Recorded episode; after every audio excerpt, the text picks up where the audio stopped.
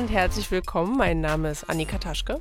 Und ich bin Albert Scharenberg. Dies ist die 26. Folge von Rosa Lux History, dem Geschichtspodcast der Rosa-Luxemburg-Stiftung. In dieser Folge wagen wir uns historisch weit zurück. Es geht um den großen Bauernkrieg, dessen 500-jähriges Jubiläum unmittelbar bevorsteht. Im Jahr 1524 begannen lokale Aufstände der Bauern in Süddeutschland und der Schweiz. Im Jahr darauf kam es dann in weiten Teilen des Heiligen Römischen Reiches zur Revolution gegen die feudalen Obrigkeiten vom Harz bis Tirol, vom Elsass bis Thüringen. Es waren riesige Aufstände Zehntausender Bauern, aber auch vieler Städter, gegen gesellschaftliche Missstände – die sich am Übergang vom Mittelalter zur Neuzeit häuften.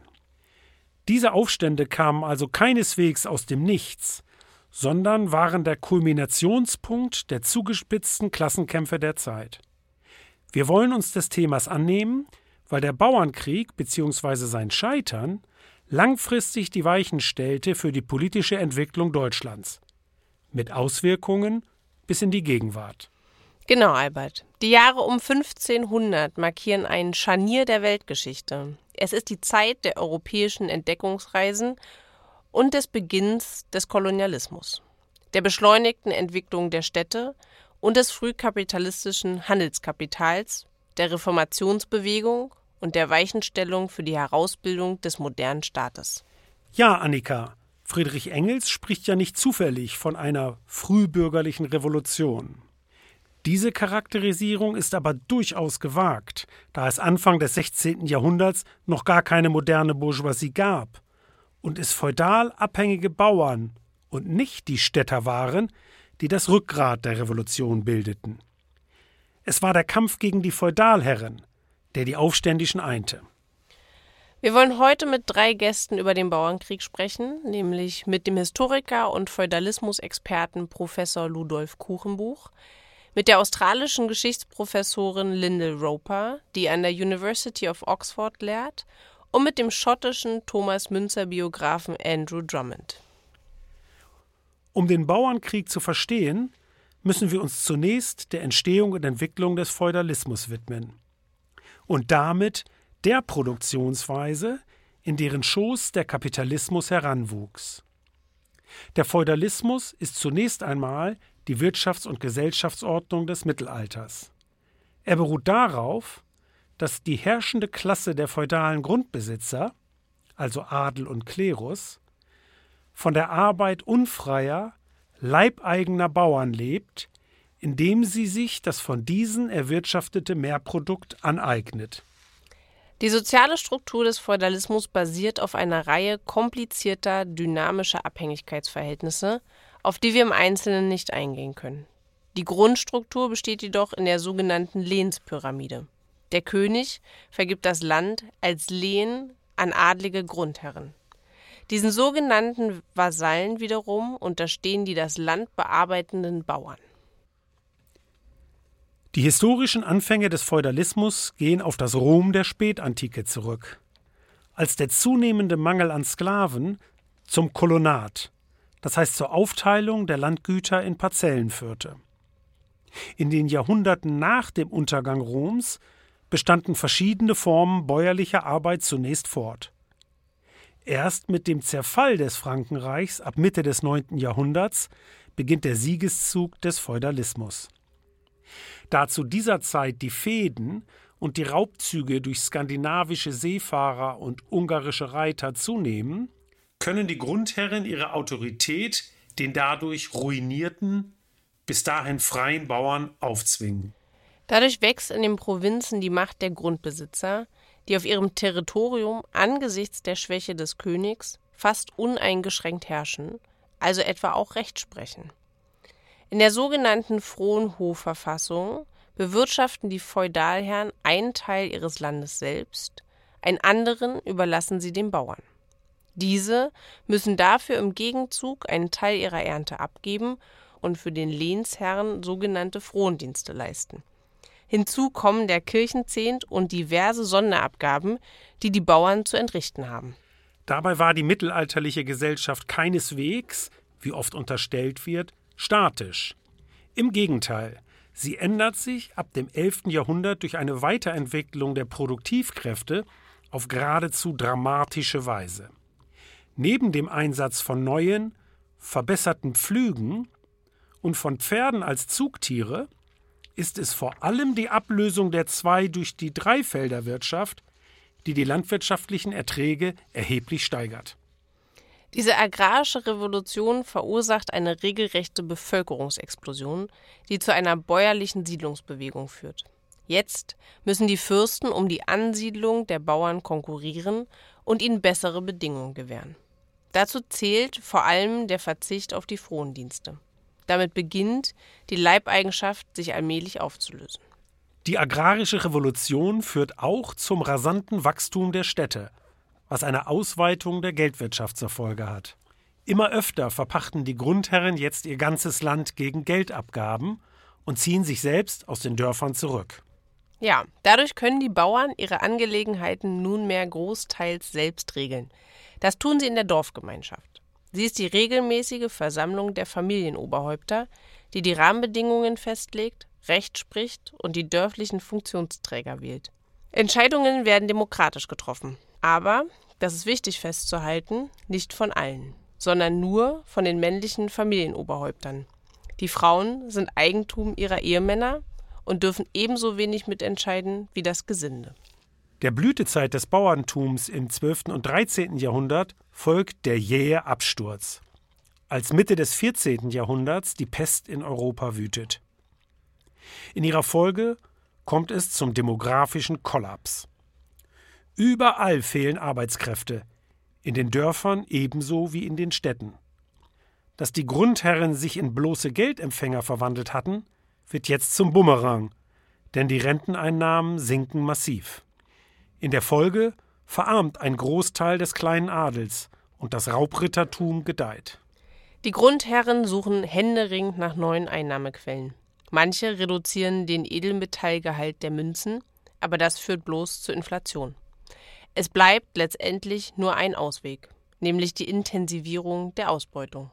Die Feudalherren wollen deshalb erstens die Abgaben erhöhen, zweitens die Frondienste wiederbeleben und drittens die Autonomie der Dorfgemeinschaften beschränken. Und diese drei Punkte werden dann, wie wir sehen werden, die wichtigsten Beschwerden der aufständischen Bauern Anfang des 16. Jahrhunderts. Der Druck im Kessel steigt aber nicht nur auf dem Land, sondern auch in den Städten. In ihrem Schoße entwickeln sich zum Ausgang des Mittelalters nämlich immer neue Gewerbe, die für immer fernere Märkte produzieren. Die Weberei natürlich, aber auch kunstgewerbliche Zweige wie Gold- und Silberarbeiter, Bildhauer und Kupferstecher, sowie Drechsler, Waffenschmiede und viele andere. Die Erfindung des Schießpulvers und des Buchdrucks intensiviert die Gründung neuer Gewerbe und Expansion der Städte, in denen mit dem Ausbau der Marktbeziehungen aber auch die soziale Ungleichheit stark anwächst. Wir wollen jetzt mit unserem ersten Gast über den Feudalismus sprechen. Dazu begrüßen wir im Studio den Historiker Professor Ludolf Kuchenbuch.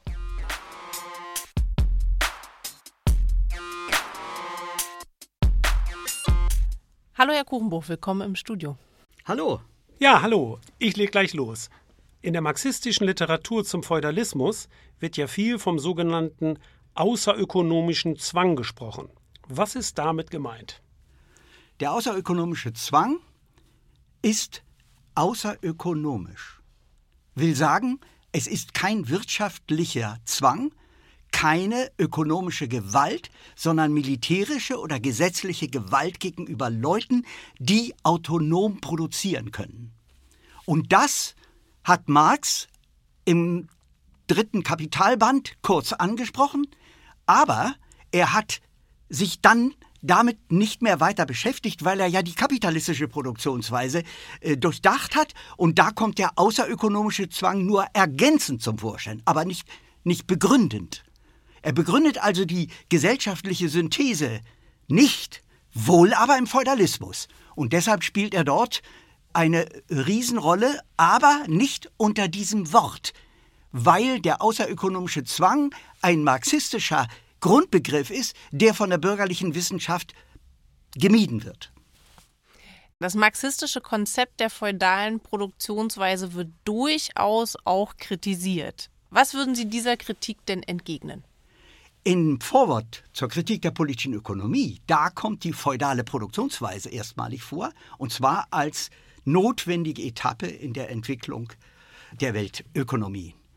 Und diese hypothetische Zurichtung der Weltgeschichte von Marx war deshalb begrenzt, weil er gar nicht so viel wissen konnte, wie wir heute wissen.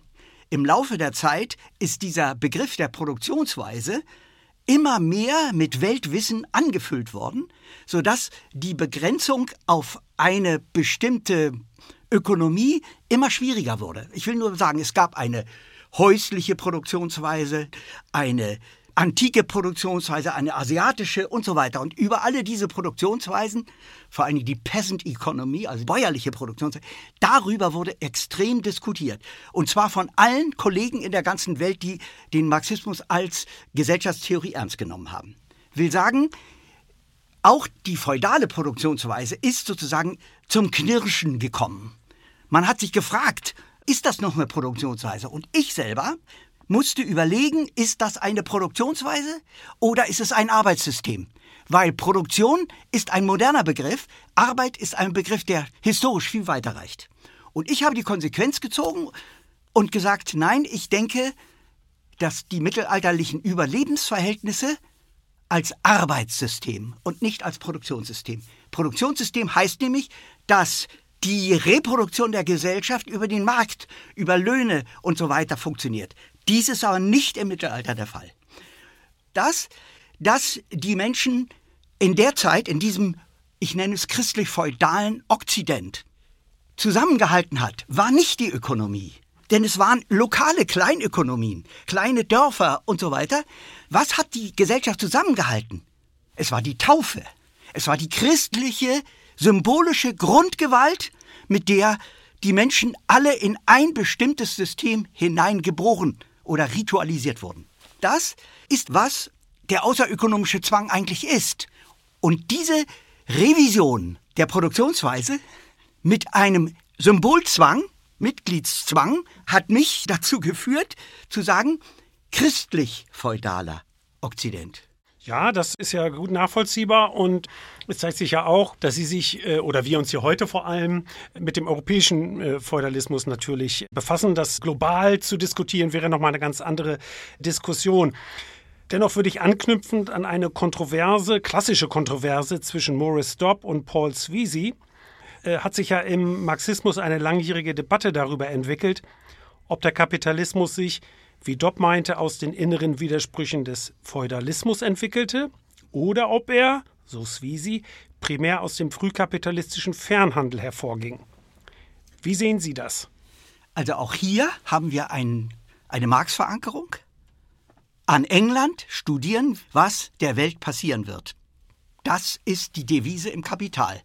Und genau dies war auch richtig zu seinem Zeitpunkt, nämlich auf dem Höhepunkt des Industriekapitalismus Europas. Dieser Industriekapitalismus hat sich dann zunächst mal klassisch weiterentwickelt, aber heute sieht die Situation völlig anders aus. Marx Devise hat sich also nicht bewahrheitet, weil im Weltzusammenhang so viele Übergänge von dem jeweiligen vormodernen oder vorkapitalistischen Lebens- und Gesellschaftsverhältnissen ergeben haben, dass die Geschichte, die er über England erzählt und die in Frankreich, in Deutschland, in Italien, ganz Europa sich abgespielt hat, im Weltzusammenhang nicht stimmt. Und dieser Grundgedanke hat schon damals Dobb und Sweezy bewegt und ich war dabei, als sie sich gestritten haben hier in Berlin auf einer Tagung und habe selber mitgemacht und habe mich als Internalist ausgewiesen. Also ich war ein Dopp-Schüler mit der Begründung, ich habe über Bauern im Mittelalter promoviert und mich habilitiert, bin ich von den Bauern ausgegangen und habe gesagt, das europäische Bauerntum hat eine solche Widerstands- und Selbstentwicklungskraft gehabt, dass der von außen kommende Fernhandel nicht das entscheidende Element war. Das war die Sweezy-These. Heute bin ich eben noch besser belehrt, und Marx wäre das auch, wie kompliziert die Verhältnisse sein können im Zusammenhang mit bäuerlichen und handwerklichen Lebensverhältnissen, mit starken, schwachen Staaten, mit Religionssystemen der verschiedensten Art und schließlich mit der militärischen Gewalt. Dem kann ich mit meinem Begriff der äh, feudalen Produktionsweise nicht voll entsprechen. Das heißt, es gibt nicht the transition from to, sondern es gibt viele, viele verschiedene Übergänge. Der Übergang, den Marx geschildert hat, gilt, aber begrenzt. Ja, dass die Geschichte eben sich nicht linear verhält, sondern immer widersprüchlich und kompliziert sich vollzieht, das haben Sie wunderbar dargelegt. Vielen Dank dafür, Herr Kuh. Ich bedanke mich. Ja, schön. Zurück zur Chronologie. Ende des 15., Anfang des 16. Jahrhunderts spitzt sich der Klassenantagonismus zwischen Feudalherren und Bauernschaft zu. Die wichtigste Ursache hierfür ist der wachsende Geldbedarf von Adel und Klerus. Er resultiert aus gestiegenen Kosten, etwa für Soldaten, Waffen und Pferde, aber auch aus dem Verlangen nach Luxuswaren. An den Reichtum der Patrizier, die in Reichsstädten wie Augsburg und Nürnberg ihren Wohlstand zur Schau stellen, kommen die Feudalherren jedoch aufgrund der Städteprivilegien nicht heran. Und so trifft die volle Wucht der wachsenden Steuerlast die Bauernschaft. Ja, Albert, das ist die sogenannte Bauernschinderei. Wenn ein Bauernkind geboren wird, wenn ein Bauer heiratet, wenn er stirbt. Immer sind hohe Abgaben fällig. Doch damit nicht genug. Weil die derart erhöhten Einkünfte den Feudalherren immer noch nicht genügen, werden neue Geldquellen entdeckt und verfeinert. Sie beruhen meist auf reiner Willkür. So etwa, wenn Feudalherren Bauern einfach in den Kerker werfen, um von ihnen Lösegeld zu erpressen. Auch Gerichtsverfahren erweisen sich als mögliche Einnahmequelle. Es kommt im großen Stil zur Rechtsbeugung, unter anderem durch Urkundenfälschungen. Noch schlimmer treibt es der Klerus, beziehungsweise genauer die geistliche Feudalhierarchie, die man von den einfachen Priestern unterscheiden muss. Die Kirchenoberen machen all das, was der Adel auch tut, aber sie nutzen darüber hinaus ihren vermeintlich direkten Draht zu Gott, um die Bauernschaft auszupressen. Im Ablasshandel versprechen sie die Vergebung der Sünden gegen die schnöde Zahlung eines Geldbetrags. Um säumige Bauern gefügig zu machen, verweigern sie ihnen die Absolution oder belegen sie gar mit dem Kirchenbann. Ja, ja Mitgefühl und Barmherzigkeit sind diesen Pfaffen völlig fremd. Gleichzeitig lebt die hohe Geistlichkeit selbst ein Leben in Saus und Braus. Ein Gelage jagt das nächste. Ihre Schamlosigkeit kennt keine Grenzen. Kein Wunder also, dass Pfaffen zu dieser Zeit immer wieder als gehässige Kreaturen dargestellt werden. Ja, das prominenteste Beispiel hierfür bietet Till Eulenspiegel. Er soll im 14. Jahrhundert gelebt haben aber das Buch mit seinen Streichen wird erstmalig 1510 veröffentlicht. Die Zielscheibe seiner Scherze sind nicht zufällig in erster Linie Fürsten und Geistliche. Gerade deshalb wird er in den Jahren vor dem Bauernkrieg so populär. Der Widerstand der Bauern gegen ihre immer härtere Ausbeutung wächst überall an. Nachdem es bereits in der zweiten Hälfte des 14. Jahrhunderts in Frankreich und England zu großen Bauernaufständen gekommen war, werden im 15. Jahrhundert auch weite Teile Mitteleuropas erfasst. 1476 gewinnt der soziale Gleichheit und Askese predigende Hans Böheim von Niklashausen in kürzester Zeit zehntausende AnhängerInnen, bevor er als Ketzer auf dem Scheiterhaufen verbrannt wird. In den 1490er Jahren kommt es dann in Oberschwaben, im Allgäu, in Holland und in Friesland zu Bauernrevolten. Zu dieser Zeit verschwören sich am Oberrhein tausende Bauern zur sogenannten Bundschuhbewegung. Die Aufstandsversuche des Bundschuh werden verraten, aber ihre Anführer, allen voran Jos Fritz, entkommen in die Schweiz und organisieren die Bewegung immer wieder neu. Die Aufstände reißen jetzt nicht mehr ab. 1514 erheben sich die Bauern in der Schweiz und in Ungarn. In Württemberg kommt es mit dem sogenannten Armen Konrad zur gewaltsamen Revolte. Im Folgejahr erheben sich dann die Bauern in Kärnten, Krain und der Steiermark. Dass es so viele Aufstände gibt, unterstreicht das Leid der unter der Last der Abgaben ächzenden Landbevölkerung. Ja, aber die Klassenwidersprüche spitzen sich auch in den Städten zu. Dort verfügen die patrizischen Geschlechter über Geld und Einfluss. Daneben gibt es eine bürgerliche Opposition, die die Vetternwirtschaft einschränken und selbst an der Macht beteiligt werden will. Ihnen gegenüber steht die plebejische Opposition der von Besitz und Bürgerrechten ausgeschlossenen. Handwerksgesellen, Bedienstete, Tagelöhner, Vagabunden, Bettler und arbeitslose Landsknechte. Diese frühproletarische Opposition ist also sehr heterogen. Hinzu kommt noch ein ganz entscheidender Punkt die Religion. Denn in der Feudalgesellschaft legitimiert sich Herrschaft über die christliche Religion. Die Ordnung gilt als Gott gegeben. Und durch die Mitwirkung des Klerus an der Ausbeutung hat die Kirche selbst ein materielles Interesse am feudalen Herrschaftssystem. Mehr noch, sie ist geradezu mit ihm verschmolzen. Ja, genau, Annika. Und deshalb gelten alle Angriffe auf den Feudalismus als Ketzerei. In der Tat zieht sich die revolutionär-religiöse Opposition gegen den Feudalismus durch die Jahrhunderte. Besonders bedeutend sind die böhmischen Hussiten des frühen 14. Jahrhunderts und die Täufer zur Zeit der Bauernkriege.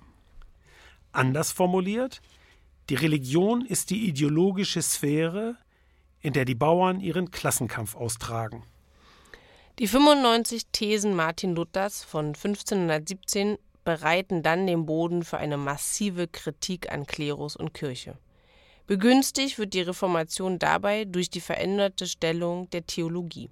Denn die Macht, die sie einst auf dem Gebiet der intellektuellen Tätigkeit innegehabt hatte, war durch die Gründung von Universitäten und die Erfindung des Buchdrucks schrittweise ausgehöhlt worden. Die Übersetzung der Bibel ins Deutsche und ihre massenhafte Verbreitung in Buchform beendet dann auch die Interpretationshoheit des Klerus über die Heilige Schrift.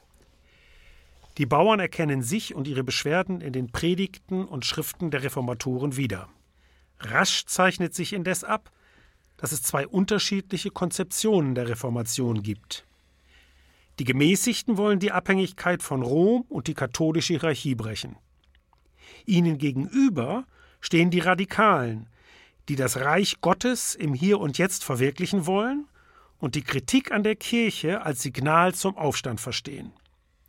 Luther, der Schützling des sächsischen Kurfürsten, lehnt das ab.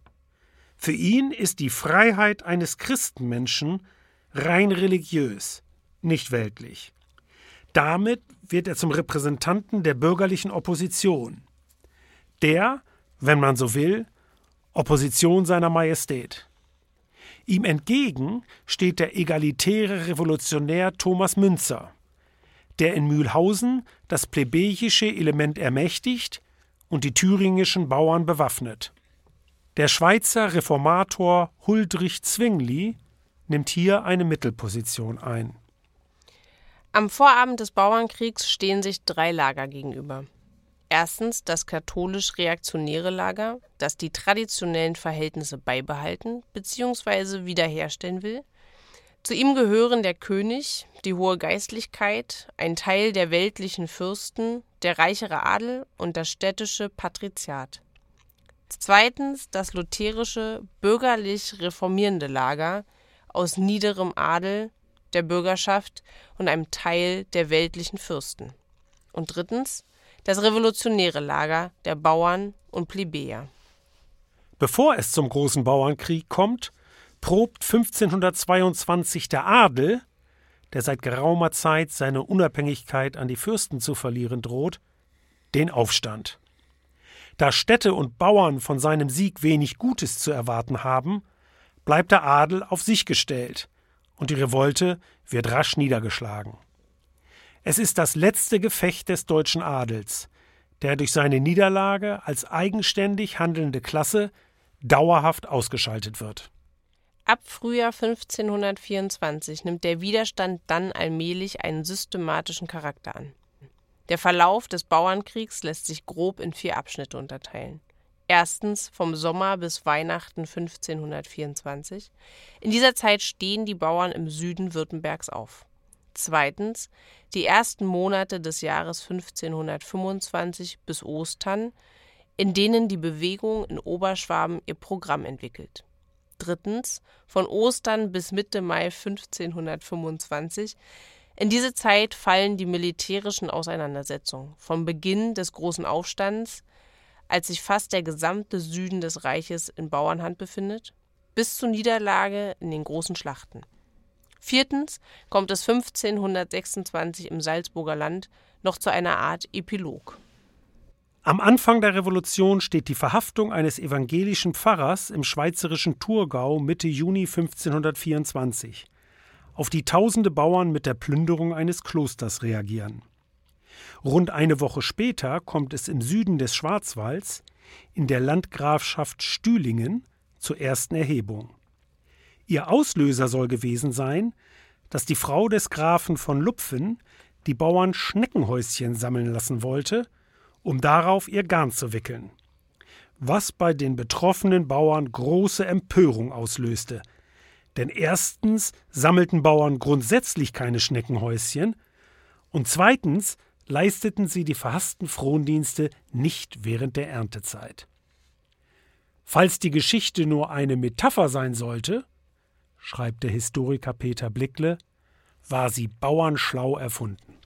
Am 23. Juni mobilisieren die Bauern einen kriegerischen Haufen und verfassen eine Beschwerdeschrift, die sie beim Reichskammergericht einreichen. Darin beklagen sie die Härten der Leibeigenschaft, die Höhe der Abgaben und die Missstände im Rechtssystem. Anfang Oktober schließen sich hunderte Bauern aus dem Hegau am Bodensee zu einer Eidgenossenschaft zusammen. Die Anlehnung an die benachbarten Schweizer ist kein Zufall, denn die dortigen Kantone waren seit der Vertreibung des tyrannischen Adels und Gründung der Eidgenossenschaft im späten 13. Jahrhundert reichsunmittelbar, also nur noch dem König untertan. Bis Jahresende haben die Bauern am Hochrhein von Basel bis Konstanz ihre Forderungen in sogenannten Artikelbriefen niedergeschrieben, Organisation aufgebaut und durch Eide gesichert. Die Abgaben an die Grundherren werden allerorten eingefroren. Mit dem Ziel, die aufrührischen Bauern so bald wie möglich niederzuschlagen, wird Georg Truchsess von Waldburg, genannt Bauernjörg, von Erzherzog Ferdinand als Feldhauptmann bestellt. Aber zunächst bleibt es im Wesentlichen ruhig, weil den Fürsten schlicht keine Soldaten zur Verfügung stehen, da diese sich in Italien befinden wo sie Krieg gegen die Truppen des französischen Königs führen. Zur Jahreswende beginnen sich dann in ganz Oberschwaben kriegerische Haufen zu bilden, die im Februar und März 1525 auf drei gewaltige Bauernhaufen anwachsen: den Baltringer Haufen, den Seehaufen und den Allgäuer Haufen. Jeder von ihnen versammelt etliche tausend Bauern, aber auch Bürger, Geistliche, Bergknappen und Landsknechte. Allerdings wollen diese Haufen zunächst gar keinen Krieg führen, sondern durch eine drohende Haltung Konzessionen ertrotzen. Deshalb setzen sie auf Verhandlungen mit dem Schwäbischen Bund, dem 1488 gegründeten Zusammenschluss der Reichsstände in der Region, also von Fürsten, Adel, Klerus und freien Reichsstädten. Am 6. März 1525 treffen sich in Memmingen etwa 50 Vertreter der drei oberschwäbischen Bauernhaufen, um über ein gemeinsames Auftreten gegenüber dem Schwäbischen Bund zu beraten. Die Verhandlungen gestalten sich schwierig, da die Baltringer noch auf einen Ausgleich mit den Herren hoffen, während die Allgäuer schon zum Kampf bereit sind. Mitte März versammeln die Bauern sich erneut in Memmingen und verabschieden zwei bedeutende Papiere eine Bundesordnung, in der sie ihre innere Organisation festlegen, und die berühmten zwölf Artikel, in denen sie ihre Forderungen aufstellen. Letztere werden unverzüglich gedruckt und veröffentlicht unter dem Titel Die gründlichen und rechten Hauptartikel aller Bauernschaft und Hintersassen der geistlichen und weltlichen Obrigkeiten, von welchen sie sich beschwert vermeinen. In rascher Folge erscheint die Schrift in 28 Auflagen und verbreitet sich wie ein Lauffeuer in Süddeutschland und weit darüber hinaus. Die zwölf Artikel gelten heute als die historisch erste Aufzeichnung von Menschen- und Freiheitsrechten. Das ist aus zwei Gründen überaus bemerkenswert. Zum einen, weil die zwölf Artikel Jahrhunderte vor der Verkündung der Menschenrechte durch die französische Nationalversammlung entstehen und zum anderen, weil sie nicht von hochgebildeten Intellektuellen, sondern von den Bauern selbst festgelegt werden. In den zwölf Artikeln geht es um die Menschenwürde und um die Freiheit. In ihren Feldlagern diskutieren die Bauern darüber in einer Intensität, deren soziale Breite später nicht mehr erreicht wird. Und so besagt der dritte Artikel, Zitat, dass wir frei seien und wollen sein. Zu diesem Behuf fordern die Bauern die Aufhebung der Leibeigenschaft und Reduzierung der Abgaben. Darüber hinaus verlangen sie die Freigabe von Jagd und Fischerei für alle sowie die Wiederherstellung des gemeinschaftlichen Besitzes, der sogenannten Allmende. Jede Gemeinde soll das Recht erhalten, den eigenen Pfarrer zu wählen. Strafen sollen von einer unabhängigen Gerichtsbarkeit und nicht länger willkürlich vom Grundherren verhängt werden. Seit dem Beginn der Aufstände fordern die Bauern die Wiederherstellung des alten Rechts, das ja immer wieder von den Fürsten zu ihrem Nachteil manipuliert worden war. Die zwölf Artikel gehen darüber hinaus. Nicht das tradierte alte Recht, sondern das Evangelium soll von jetzt an der Maßstab für eine gerechte Ordnung sein. Die zwölf Artikel stellen für die Herrschenden eine ungeheuerliche Provokation dar. Dass die Untertanen es überhaupt wagen, Forderungen zu erheben, ist in ihren Augen eine bodenlose Frechheit, die umgehend durch militärische Gewalt beendet werden muss. In Ulm heuert der Schwäbische Bund fieberhaft Landsknechte an, und Erzherzog Ferdinand leiht sich Geld von den Augsburger Kaufmannsfamilien der Fugger und Welser, um die Rüstungsanstrengungen zu finanzieren. Anfang April 1525 befinden sich mehrere Zehntausend Bauern unter Waffen. Auch Städte schließen sich den Aufständischen an, manche aus freien Stücken, andere unter Androhung von Gewalt. Es bilden sich weitere Haufen, so in Neckartal und Odenwald unter Jäcklein Rohrbach und Margarete Renner, die Schwarze Hofmännin genannt wird, eine der wenigen namentlich bekannten Frauen, die sich aktiv am Aufstand beteiligen. Als der Neckartaler Haufen dann am 17. April den von den Bauern gehassten Grafen Ludwig von Helfenstein und seine Ritter nach ihrer Gefangennahme tötet, ist der Aufschrei groß. Die sogenannte Weinsberger Bluttat alarmiert den Adel und veranlasst Luther, der sich allerdings bereits vorher auf die Seite der Herrschaft gestellt hatte, zu seiner konterrevolutionären Schrift Wieder die mörderischen und räuberischen Rotten der Bauern. In ihr weist Luther die Forderungen der Bauern schroff zurück und fordert bedingungslosen Gehorsam gegenüber der Obrigkeit. Die Bauern wollten, so Luther, Zitat, christliche Freiheit ganz fleischlich machen. Die Freiheit aber sei auf das Reich Gottes beschränkt. Die Bauern selbst nennt er, Zitat, treulose, meineidige, ungehorsame, aufrührerische Mörder, Räuber, Gotteslästerer. Luther fordert, man solle sie, Zitat, zerschmeißen, würgen und stechen, heimlich oder öffentlich, wer da kann, und gedenken, dass nichts Giftigeres, Schädlicheres, Teuflischeres sein kann, denn ein aufrührerischer Mensch. Wie man einen tollen Hund totschlagen muss. Boah, das ist echt heftig. Wir kommen jetzt zu unserem zweiten Gespräch.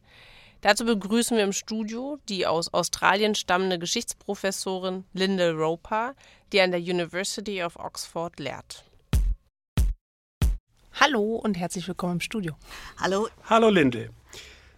Wir sprachen gerade über Luthers Traktat gegen die Bauern. In der letzten Folge dieses Podcasts sprachen wir bereits über den Judenhass seiner späten Jahre. Zugleich war er in seiner Kritik der Kirche als Institution jedoch geradezu revolutionär. Unsere Frage an die Luther-Biografin: Wie passte das alles zusammen? Das ist eine sehr gute Frage. Und das äh, war für mich auch sehr schwer.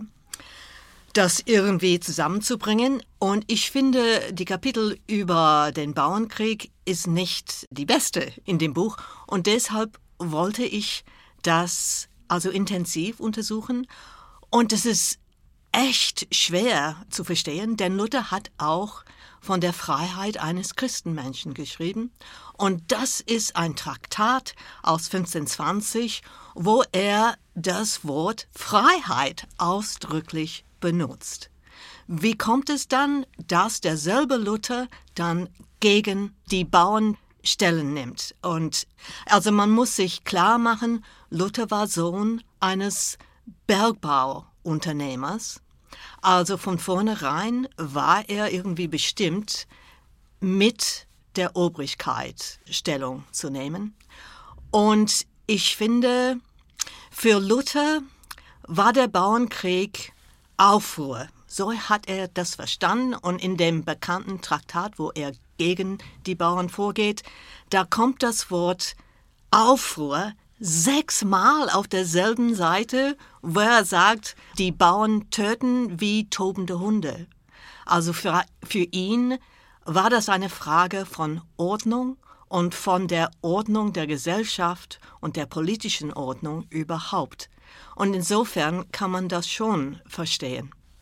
Du hast es gerade schon angekündigt, du hast auch über Emotionen im Spiegel des Revolutionsverlaufs geforscht. Wie reagierten denn die aufständischen Bauern auf Luthers Schulterschluss mit der Obrigkeit? Für sie war es auch sehr unerwartet, dass Luther gegen sie kämpft. Aber das hätten sie wahrscheinlich auch nicht gewusst, denn die Schrift ist fast zur selben Moment erschienen wo die Niederlage schon passiert war oder vorauszusehen war. Und ich finde, es ist unheimlich wichtig, dass man die Theologie der Bauern überhaupt versteht, denn das spielt eine enorm große Rolle. Denn die hatten Prediger, die hatten ein, ein religiöses Verständnis von ihrem Verlangen. Und, und die, die bringen es wunderbar zum Ausdruck, indem sie sehen, dass Christus uns mit seinem, also wie sie sagen, kostbaren Blut erlöst und erkauft hat. Alle, den Hirten gleich als wohl den Höchsten, keinen ausgenommen. Darum findet sich mit der Geschrift, dass wir frei seien und wollen sein, dass wir frei sein und wollen sein. Das finde ich wunderbar, wie Sie das zusammenbringen. Und das kommt aus den zwölf Artikeln. Aber es ist nicht nur in den gedruckten zwölf Artikeln, das hört man auch in den ganz frühen Forderungen von den Bauern. Ja, wir haben das auch so festgestellt, dass sie eigentlich ihren Kampf in der religiösen Sphäre ausgetragen haben, ne? die Bauern. Ja. Wir haben noch ein ganz anderes Thema, zu dem du auch geforscht hast, viel geforscht hast, äh, die Geschlechterfrage und das zu der Zeit. Welche Rolle spielten denn die Frauen im Bauernkrieg? Ach, ich habe gedacht, ach, das sind die männliche, männlichen Historiker, die haben es einfach übersehen. Und dann ging ich auch ins Archiv und habe die Quellen gelesen. Und ich habe nicht so viele Frauen gefunden, wie ich gerne hätte finden wollen. Es gibt ein paar und die sind fantastisch. Es gibt die schwarze Hofmännin. Sie ist mit Jäcklein Rohrbach, also einem von den bedeutendsten Führern äh, von dem Bauernkrieg, die ist mit ihm gegangen. Die muss über 100 Kilometer marschiert sein, mit den anderen zusammen. Und sie sagt tolle Sachen. Sie kommt aus einem kleinen Dorf Böckingen in der Nähe von Heilbronn. Und sie sagt, den stinkenden, gnadigen Frauen die Hess vorm Aas abschneiden soll, dass man sie grun wie die beschrotten Gans. Also sie meint, man muss die Kleider von den Adeldamen einfach runternehmen, damit den, man den Arsch sieht, damit sie gehen wie gepflückten Gänse. Das finde ich einfach so bildhaft. Also da sieht man ihre Verachtung für die edlen Damen und das finde ich einfach sehr interessant. Aber es gibt auch andere Fälle, wo man keine Frauen sieht, wie zum Beispiel in, dem, äh, in der Weißenauer Chronik. Das ist eine bildliche Darstellung aus der Zeit, wunderbare Quelle, und da sind keine Frauen zu sehen. Aber es gibt einige, die man auch finden können, die Sachen machen, die man nicht erwarten würde. Wie zum Beispiel eine Frau in Mühlhausen, schon vor dem Bauernkrieg, die die Messe ausgerichtet haben soll. Und dann eine in Mühlhausen, noch eine, die bei der Abstimmung für den ewigen Rat, dass sie daran teilgenommen haben soll. Was einer Frau nicht gebührt, wie es in der Quelle heißt. Also es gibt diese Einzelfälle, aber was ich als Historikerin akzeptieren musste, ist, dass die Bauernbewegung eigentlich hauptsächlich eine Männerbewegung war und das gehört auch zu ihrer Kraft. Bruderschaft, das ist die Parole, mit der sie immer gekämpft haben. Und Bruderschaft, zusammen essen, zusammen unter den Sternen schlafen, zusammen marschieren, zusammen kämpfen, als Männer, das ist unheimlich wichtig. Das ist diese Erfahrung, die den Bauern Kraft gibt. Vielen Dank, Lendl. Ich bedanke mich. Dankeschön.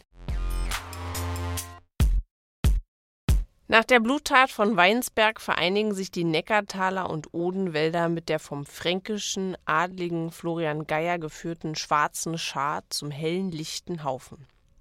Nach der Wahl des militärisch versierten Haudegens Götz von Berlichingen, des Ritters mit der eisernen Faust, zum Anführer, trennen sich allerdings die Radikaleren, darunter auch Geier, vom Haufen.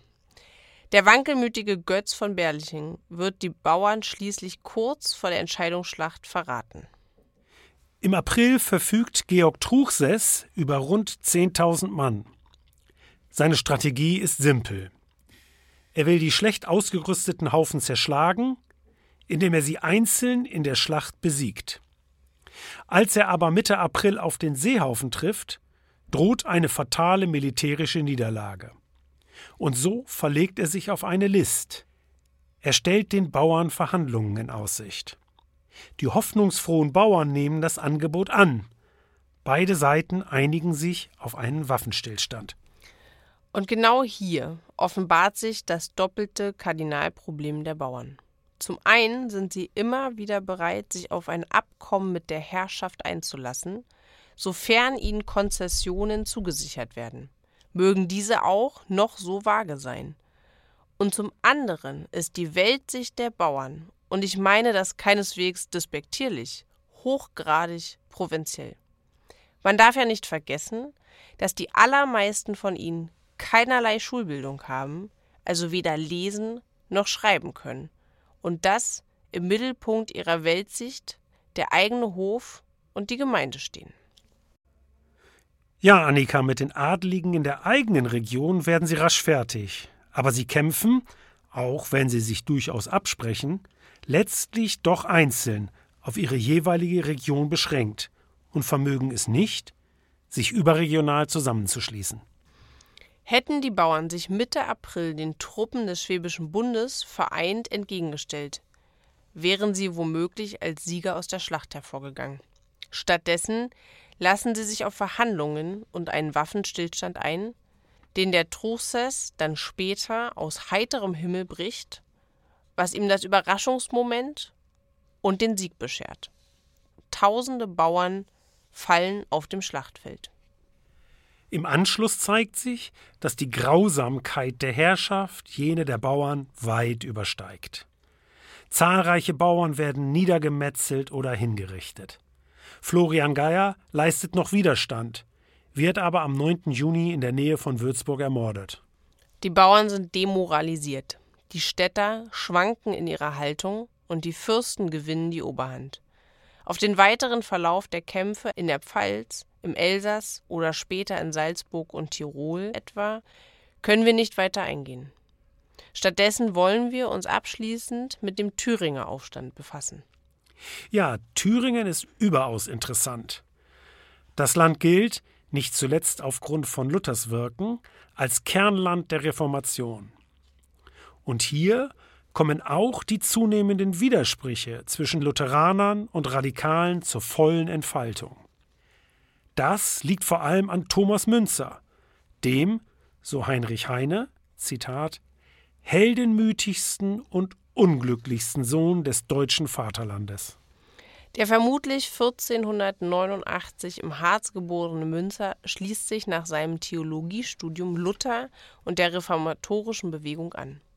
Wie die meisten einfachen Geistlichen steht er, anders als die geistliche Obrigkeit, in engem Kontakt mit den einfachen Bauern und erlebt hautnah, wie sehr sie unter der Last der Abgaben leiden. Als Münzer 1520-21 in Zwickau predigt, wo eine schmale Oberschicht von Tuchmachern und Kaufleuten einer großen Zahl von Handwerkern und Tagelöhnern gegenübersteht, erlebt er auch die städtischen sozialen Konflikte. 1523 erhält er dann eine Pfarrei in Altstedt. Münzer heiratet und reformiert den Gottesdienst, den er als erster Pfarrer überhaupt in deutscher Sprache abhält. Am 13. Juli 1524 hält Münzer dann vor Herzog Johann und dessen Sohn seine sogenannte Fürstenpredigt, in der er die sozialen Missstände anprangert und die Obrigkeit zum freiwilligen Machtverzicht auffordert.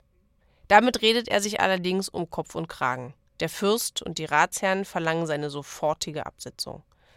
Auch Luther stellt sich auf ihre Seite und gegen Münzer, den er in einem Brief an die Fürsten zu Sachsen wieder den aufrührischen Geist, den Satan von Altstädt nennt.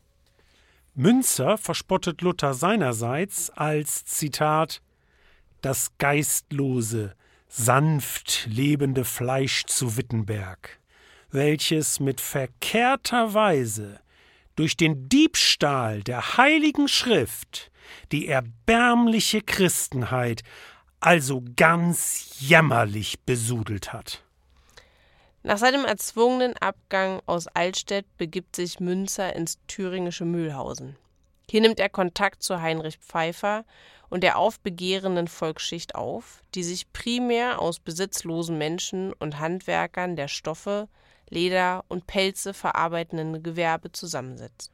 Gemeinsam gründen sie den bewaffneten Ewigen Bund Gottes, der bald auf 200 Mann anwächst, können sich aber zunächst nicht gegen den Rat der Stadt durchsetzen. Münzer zieht dann nach Süddeutschland und in die Schweiz, wo er den Vorbereitungen des großen Aufstands beiwohnt und miterlebt, wie die Bauern sich gegen die Obrigkeit erheben. Im Frühjahr kehrt er nach Mühlhausen zurück, um eine Pfarrei zu übernehmen.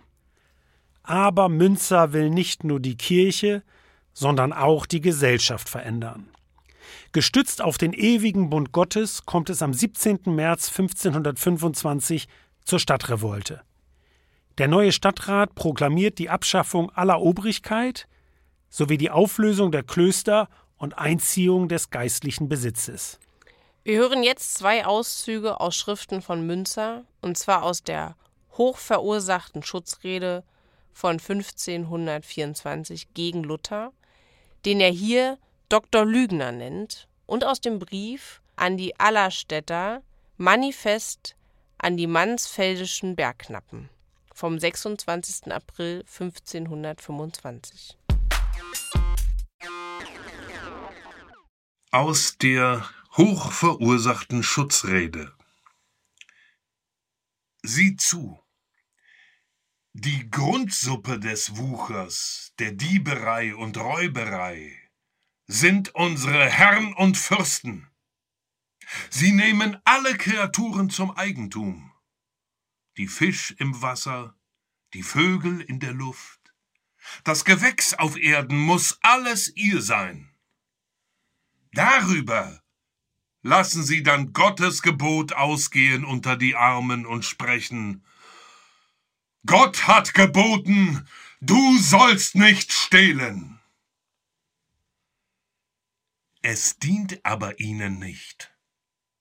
So sie nun alle Menschen verursachen, den armen Ackermann, Handwerkmann und alles, das da lebt, schinden und schaben. So er sich dann vergreift am allergeringsten, so muss er hängen. Da sage denn der Doktor Lügner Amen. Die Herren machen das selber, dass ihnen der arme Mann Feind wird. Die Ursache des Aufruhrs wollen sie nicht wegtun. Wie kann es die Länge gut werden? So ich das sage, muss ich aufrührerisch sein. Wohlhin. Aus dem Manifest an die Mansfeldischen Bergknappen. Dran, dran, dieweil das Feuer heiß ist. Lasset euer Schwert nicht kalt werden, lasset nicht verlähmen.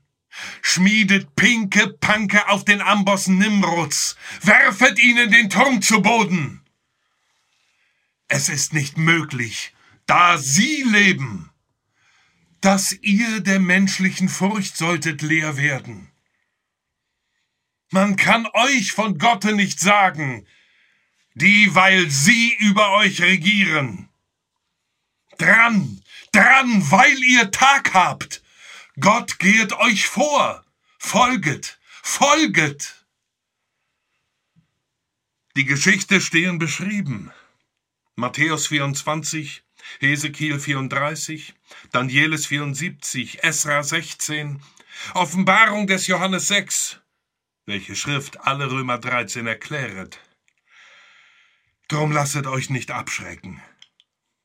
Gott ist mit euch, wie geschrieben 2. Chronik 20, 15 bis 18. Dies sagt Gott. Ihr sollt euch nicht fürchten. Ihr sollt diese große Menge nicht scheuen.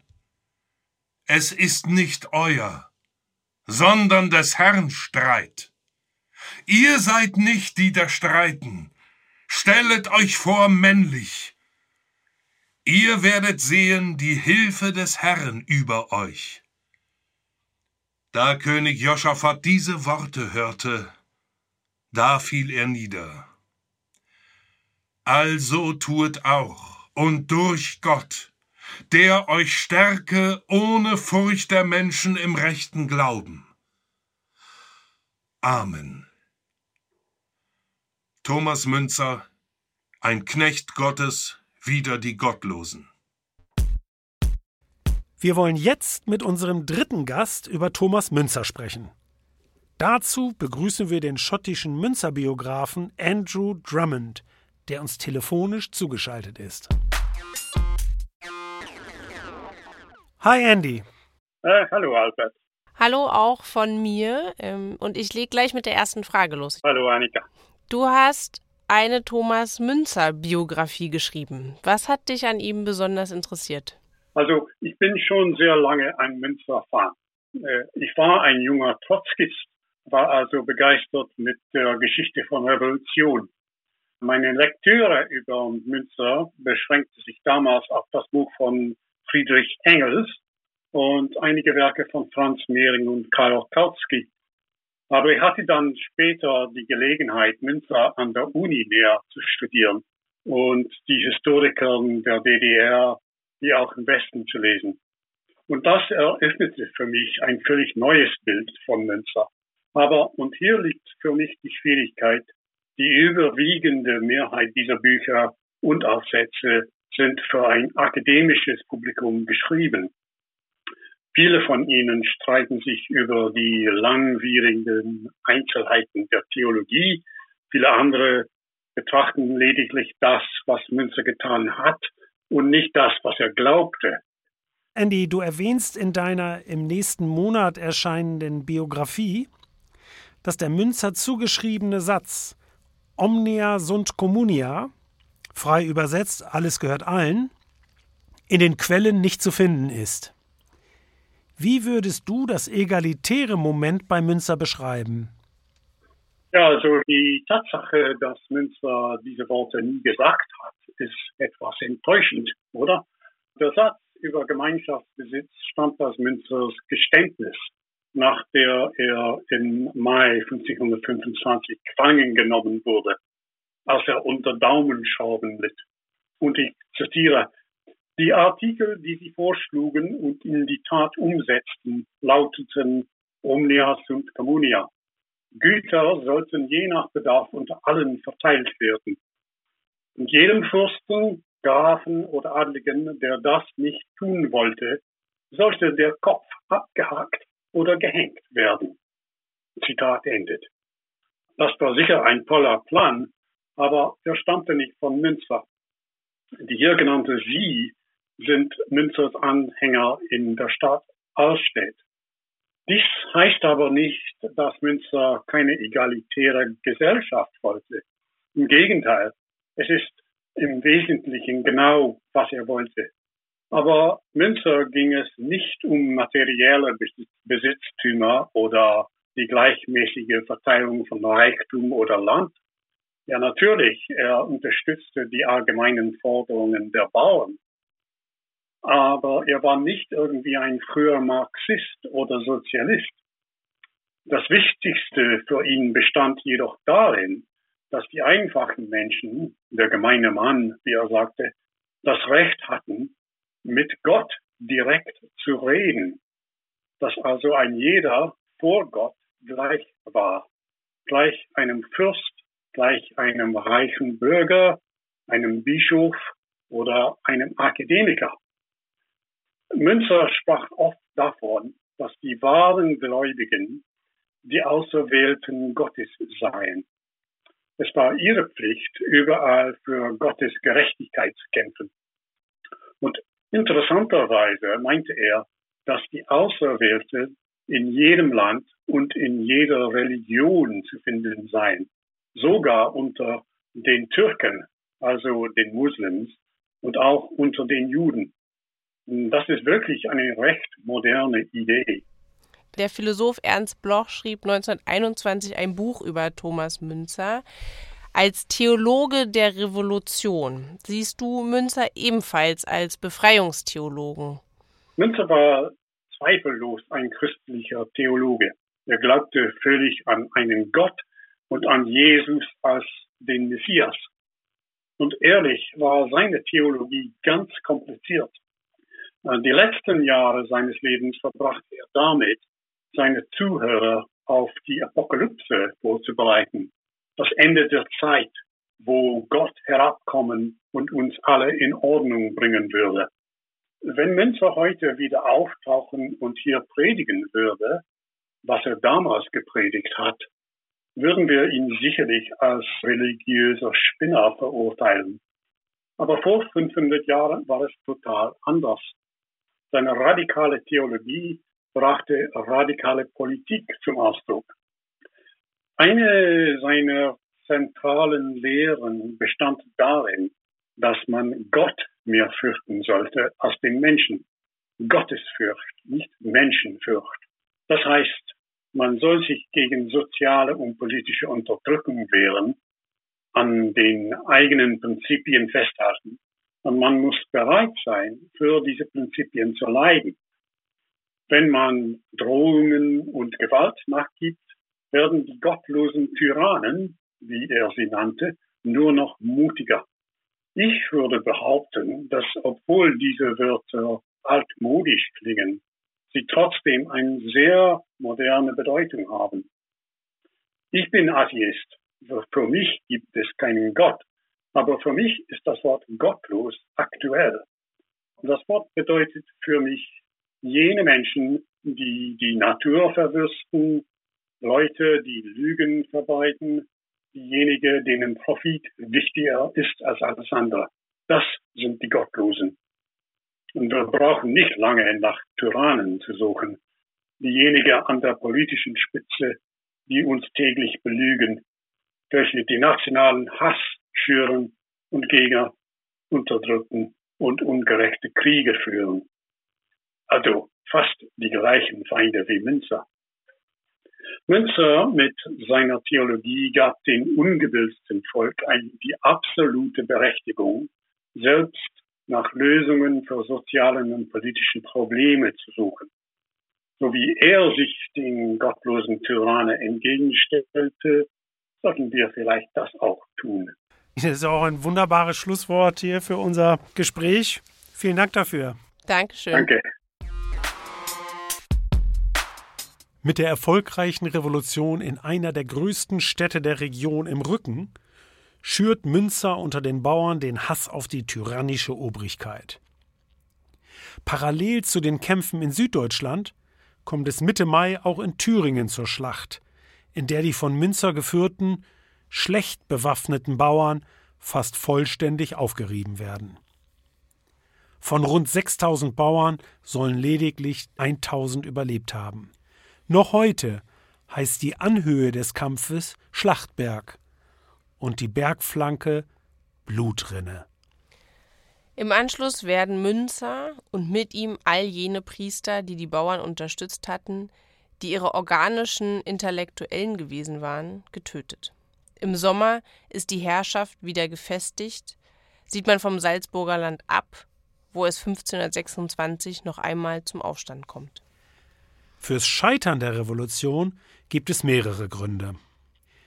Die im Bauerntum verwurzelte lokale Orientierung bzw. Lokalborniertheit, die eine enge Kooperation erschwerte und es den Fürsten ermöglichte, die einzelnen Haufen getrennt zu schlagen.